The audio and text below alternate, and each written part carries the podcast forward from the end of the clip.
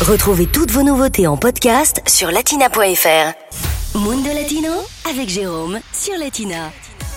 Allez, aujourd'hui, dans Mundo Latino, on prend la route du 22e Festival Ville des musiques du monde. Demain, au Fort d'Aubervilliers, se déroulera une soirée 100% hip-hop féminin, un plateau constitué d'artistes à majorité latino.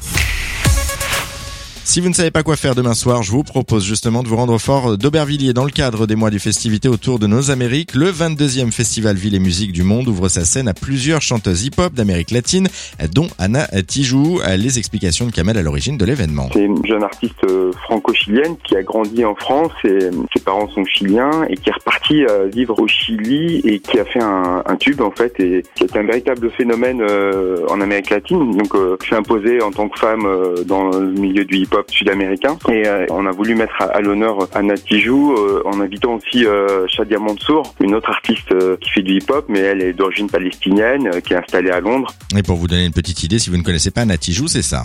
1970, 1970, 1970. Alors ça, c'est un extrait de son titre 1977, sorti en 2009.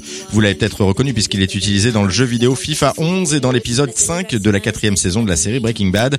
Pour revenir au concert demain soir, Anna Tijou sera accompagnée sur scène par une troisième invitée. On complétera avec une artiste qui s'appelle Billy Burlock, qui a aussi un peu le même profil, une franco-péruvienne de Nanterre, qui elle aussi a un propos engagé. Le hip-hop outre-Atlantique euh, euh, peut aussi être euh, avoir une autre valeur que celle du hip-hop commercial. Donc, et notamment avec ces artistes-là, elles, nous, elles, remettent un peu les pendules à l'heure, tant sur la question du féminisme, euh, autant que sur la question artistique pure et sur la contestation, puis la parole, l'engagement. L'idée pour euh, Kamel, en mettant en avant ce plateau 100% féminin, c'était avant tout eh bien de montrer une autre image du hip-hop. La banlieue porte aussi un certain nombre de clichés en la matière, donc c'était important pour nous de montrer encore une fois qu'il y a l'autre revers de la médaille qui permet de montrer un hip-hop conscient, engagé, militant, et puis pas forcément le bling bling ego trip qu'on nous sert euh, aussi euh, à longueur de journée. Euh, en tout cas, ce festival, il a pour vocation de, de valoriser ces artistes-là. Allez, il reste encore des places. Comptez 12 euros l'entrée. Toutes les infos sont à retrouver sur le site internet de latina.fr, bien sûr.